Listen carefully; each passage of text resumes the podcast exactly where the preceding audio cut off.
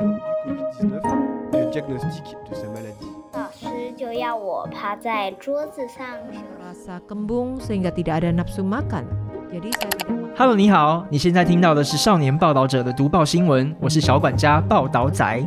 少年报道者是独立媒体报道者制作的儿少新闻平台，在这里有很多大朋友、小朋友会把世界上重要的事说给你听，除了中文，还有多种语言哦。请把耳朵打开，让报道仔为你服务，一起来收听好新闻。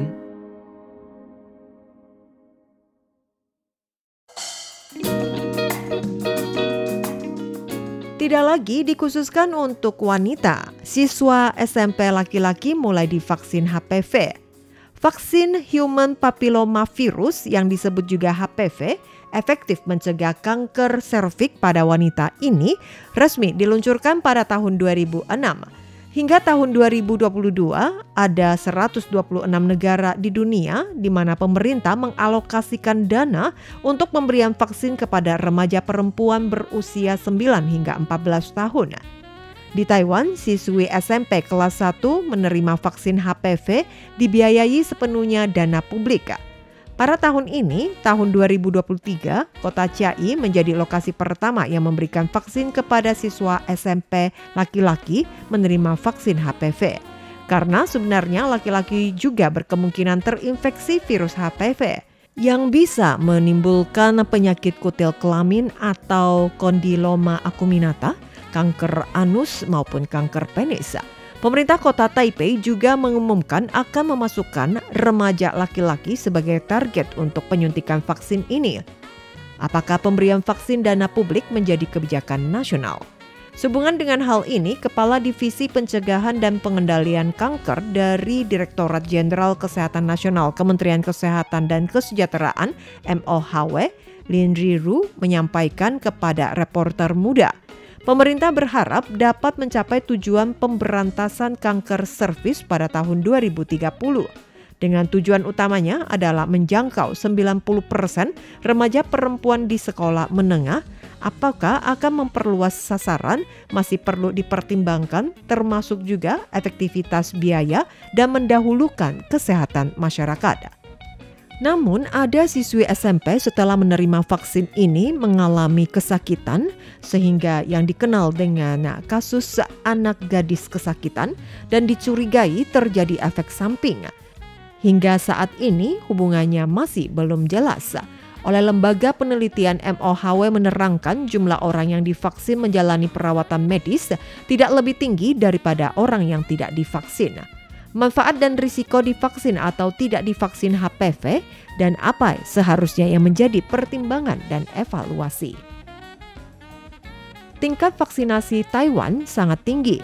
Lebih dari 80% anak laki-laki SMP di kota Chiai bersedia untuk divaksin. Tahun ini, kota Chiai menjadi tempat pertama yang memberikan penyuntikan vaksin HPV untuk siswa SMP laki-laki dengan dana publik dan tingkat vaksinasi mencapai lebih dari 80 persen.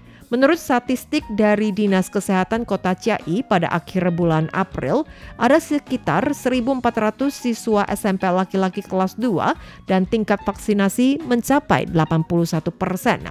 Selain itu, lebih dari 1.300 siswi SMP kelas 2 pada tahun ini dan tingkat vaksinasi meningkat menjadi 95 persen.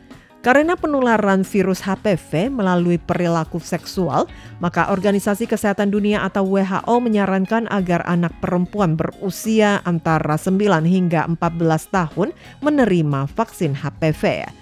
Karena sebagian besar siswa dalam kelompok usia ini belum berperilaku seksual sehingga pencegahan cukup efektif.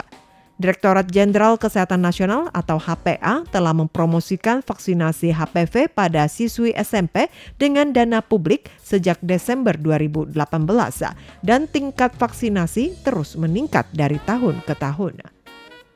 Profesor Jurusan Kesehatan Masyarakat Nasional Taiwan University Chen Xiuxi mengatakan saat ini tampaknya tingkat vaksinasi HPV relatif tinggi dari perspektif kesehatan masyarakat dan kepentingan kelompok tertentu, vaksinasi HPV dapat membantu mencegah infeksi HPV. Dapat pula menghindari kemungkinan terjangkit kanker serviks. Jika dilihat dari sudut pandang memerangi penyakit, maka pemberian vaksin dana publik adalah kebijakan penting yang diperlukan. Masa lalu sangat umum sekali menggalakkan vaksinasi di Taiwan untuk memerangi penyakit polio, menggalakkan kebijakan vaksin hepatitis B dengan dana publik, berharap dapat memberantas penyakit hepatitis B di Taiwan. Maka vaksin ini memainkan peran penting untuk kesehatan masyarakat. Namun, Profesor Chen beranggapan kesehatan masyarakat dan menghargai individu untuk membuat putusan keduanya adalah hal yang sama pentingnya. Satu, dua, tiga hal yang menjadi pertimbangan untuk divaksin. Pertimbangan pertama, mengapa siswa SMP laki-laki perlu vaksinasi HPV. Ada lebih dari 100 negara di dunia menerapkan vaksinasi HPV untuk kelompok muda dengan dana publik. Di antaranya lebih dari 40 negara menyediakan vaksinasi untuk laki-laki dan perempuan. Data menunjukkan tanpa membedakan gender, hampir 80 persen kemungkinan terpapar virus HPV, di antaranya setelah seorang laki-laki terinfeksi virus HPV, ada kemungkinan menderita kanker tenggorokan, kanker penis, dan kanker anus. Baik laki-laki maupun perempuan divaksin HPV menjadi perlindungan yang cukup lengkap, tutur Chen Yu selaku Ketua Pelaksana Taiwanese Association of Andrology TAA yang tengah menganalisa jika di dunia ini ada 80% wanita divaksin HPV, maka vaksinasi dengan cakupannya seperempat penduduk dunia. Dalam satu populasi jika 80% laki-laki dan wanita divaksin, maka penularan virus HPV dapat dikurangi dengan signifikan. Selain itu, masyarakat internasional beranggapan jika hanya siswa perempuan yang diberi vaksin, bagaimana dengan remaja laki-laki? Apakah hak kesehatan mereka tidak penting? Ditambah lagi dengan laki-laki berusia antara 22 hingga 23 tahun, perilaku seksual mulai meningkat termasuk angka infeksi virus HPV juga meningkat hingga 60% ke atas. Misalkan penyakit kutil kelamin yang disebabkan karena terinfeksi yang telah berbentuk seperti kembang kol, kondisi demikian ini bisa kambuh lagi dengan persentase mencapai 20 hingga 30 persen. Nah, maka dari itu vaksinasi juga memiliki fungsi proteksi. Namun, apakah metode lain juga dapat melindungi? Misalkan, dapatkah tindakan perlindungan seperti memakai kondom saat berhubungan seks efektif untuk mencegahnya? Chen Yu menjelaskan bahwa seks yang aman memang memiliki perlindungan terhadap kencing nanah atau HIV AIDS berbeda dengan penyakit kutil kelamin. Ketika bersentuhan dengan area kulit yang terinfeksi, maka berkemungkinan akan tertular. Alat pelindung kondom tidak cukup dan tidak bisa menangkal penyakit ini. Selain itu, Chen Yu mengatakan bahwa sekitar 70% kanker tenggorokan juga berkaitan dengan virus HPV, sementara kanker dubur lebih berkaitan erat lagi. Terhitung hampir 90% ada korelasi. Dalam lima tahun terakhir ini, semakin banyak orang yang menderita kanker dubur, meskipun hanya 50% kanker penis yang berkolerasi dengan virus HPV. Setelah terinfeksi, maka berkemungkinan memengaruhi fungsi alat kelamin. Kondisi demikian menjadi pukulan serius bagi kaum laki-laki. Masa lalu dengan pertimbangan dana publik, Taiwan mendahulukan pencegahan penyakit kanker servis, mendahulukan siswi SMP menerima vaksin. Maka situasi pencegahan kanker servis dari tahun ke tahun semakin membaik. Apabila siswa SMP laki-laki juga dimasukkan sebagai sasaran vaksinasi dana publik, maka perlindungan kesehatan masyarakat akan semakin maksimal.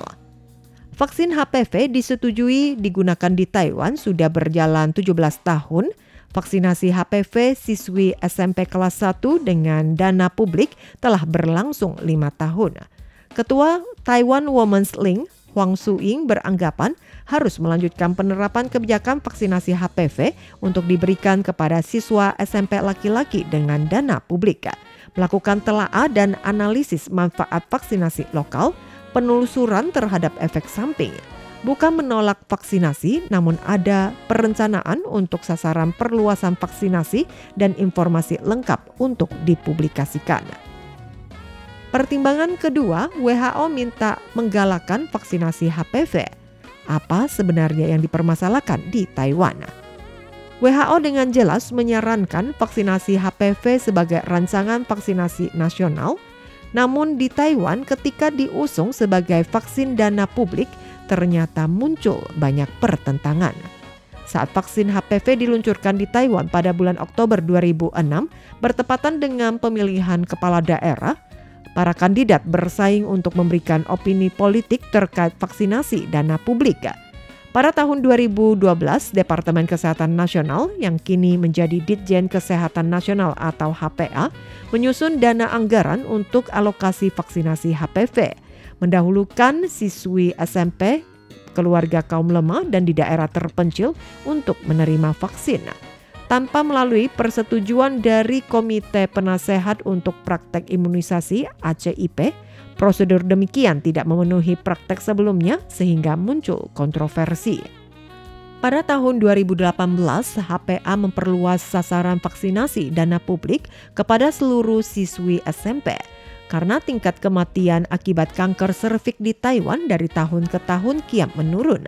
Akan tapi, pemerintah malah membuat anggaran untuk vaksinasi HPV melainkan bukan untuk screening pendeteksian penyakit kanker usus atau pencegahan kanker payudara yang mana tingkat kematiannya semakin tinggi.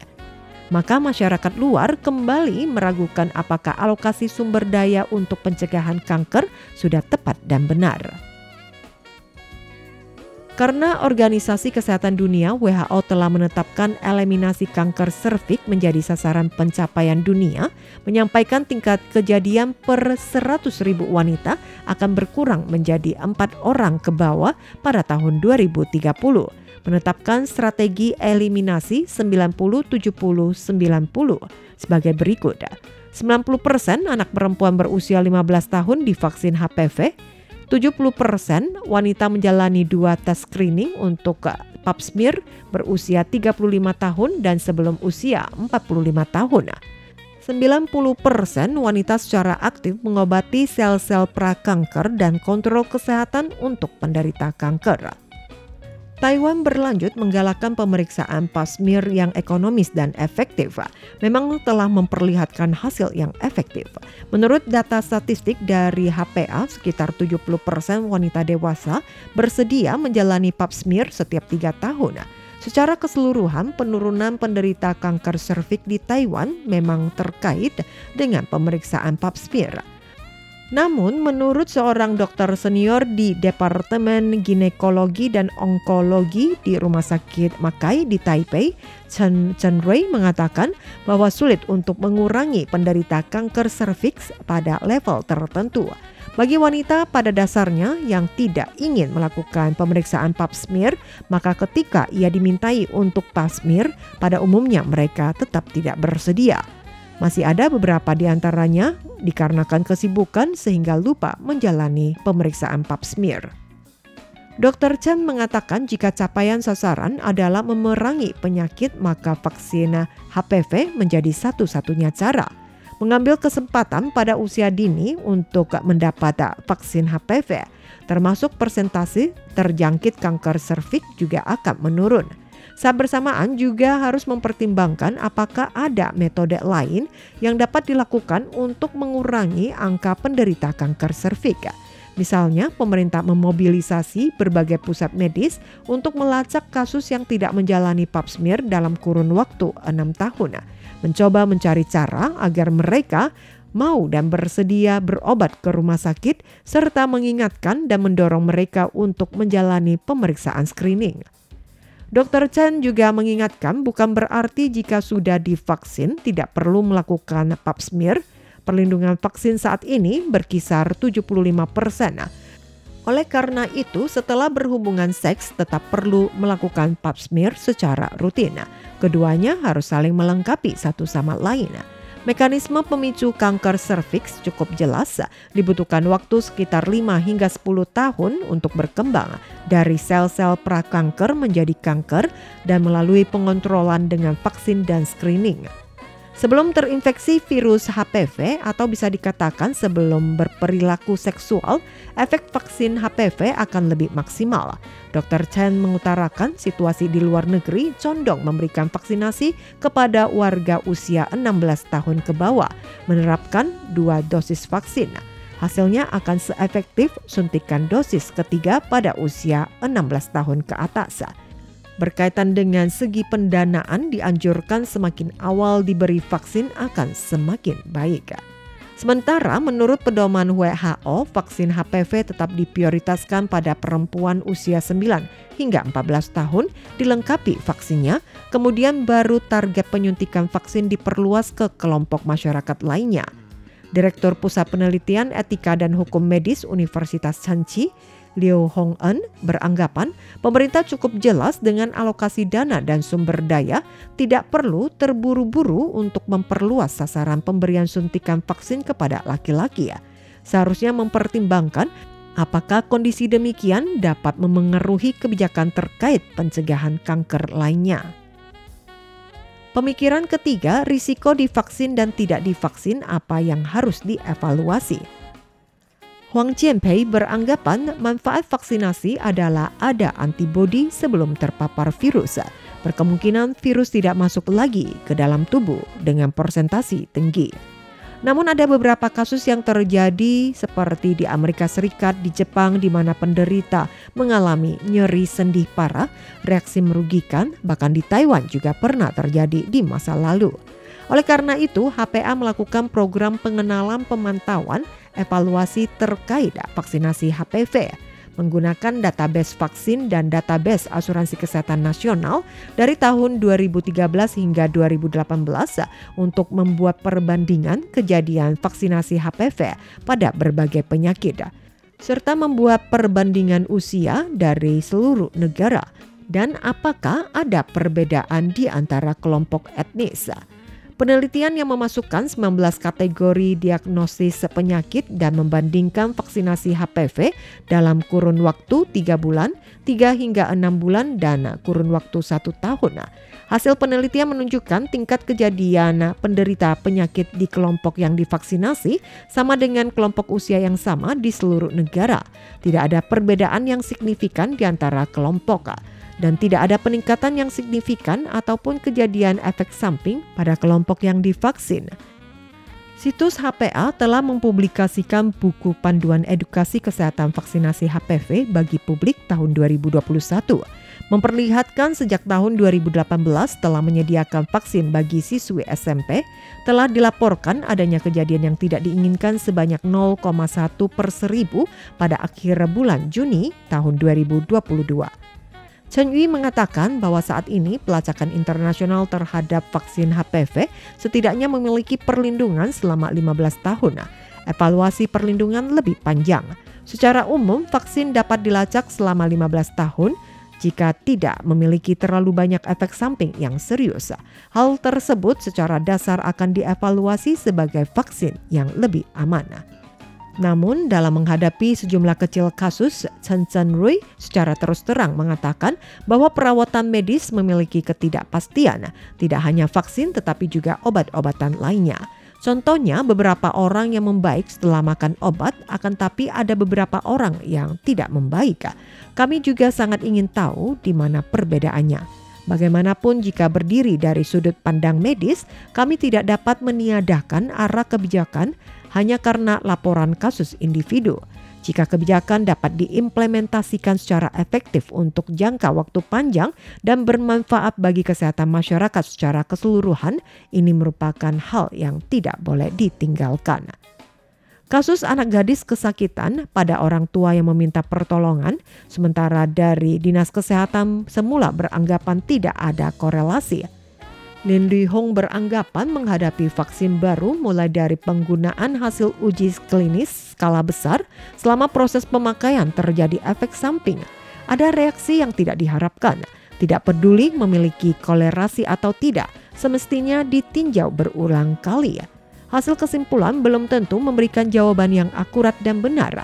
Akan tapi, posisi pemerintah harus menanggapi dengan serius, lebih berupaya untuk menelaah meskipun hasilnya tidak menunjukkan ada reaksi kelainan, tetapi ini menjadi suatu jawaban.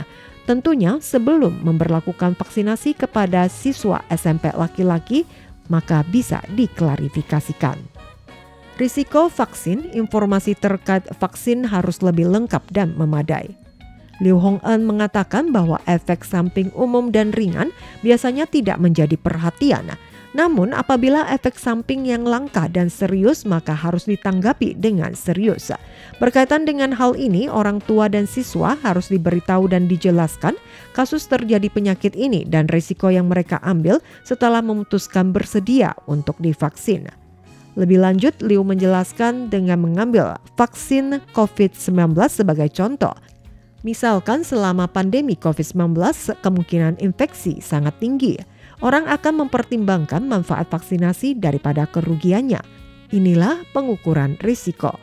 Lin Hong menambahkan bahwa vaksin seperti vaksin COVID-19 atau vaksin flu influenza bertujuan untuk mencegah mengobati penyakit yang memiliki risiko terinfeksi secara langsung.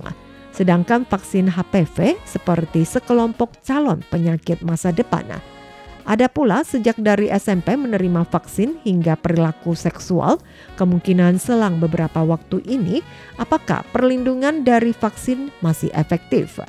Chen Yu menjelaskan penelusuran internasional terhadap perlindungan vaksin HPV setidaknya memiliki daya lindung mencapai 15 tahun. Bahkan ada yang memprediksi daya lindung bertahan lebih lama. Akan tapi, Lin Hong yang telah lama terjun sebagai responden pegiat promosi perlindungan untuk subjek penelitian kesehatan medis, ia beranggapan tidak peduli ada manfaat atau tidak dari vaksinasi, baik buruknya sudah pasti akan terjadi. Membiarkan orang tua dan murid agar mereka lebih paham dan jelas baru mengambil keputusan. Terutama dengan layanan yang disediakan pemerintah tidak semestinya informasi pengujian vaksin secara klinis. Akan tapi yang diberikan adalah data dan informasi vaksinasi dunia skala besar. Data referensi seperti inilah yang lebih berharga untuk dipertimbangkan. Lin Hong menunjuk bahwa vaksin HPV yang telah beredar di pasaran kurang dari 20 tahun ini adalah vaksin yang relatif baru. Oleh karena itu, apabila kebijakan ini memungkinkan untuk diperluas ke kelompok siswa SMP laki-laki, apakah pemerintah dapat mengklarifikasi keraguan yang muncul di masa lalu atau membiarkan orang tua dan siswa mengerti dan siap dengan resiko yang terjadi. Ini adalah masalah yang patut diperhatikan. Namun saat ini tampaknya sikap pemerintah terhadap vaksin baru ini sama dengan vaksin sebelumnya. Kondisi demikian sangat memprihatinkan. Reporter muda mewawancarai banyak siswa SD, SMP, laki-laki dan perempuan Hampir setengah dari siswa-siswi dan orang tua murid menerima vaksin dana publik. Akan tapi mereka juga berterus terang bahwa selama proses tidak mendapat informasi mendetail tentang vaksin HPV atau sosialisasi yang diberikan bukan melalui lembaga khusus remaja. Maka dari itu, setelah menerima vaksin, pemahaman dan perlindungan yang diketahui masih terbatas. Hal ini menunjukkan pengarahan dan informasi yang diberikan masih perlu ditingkatkan.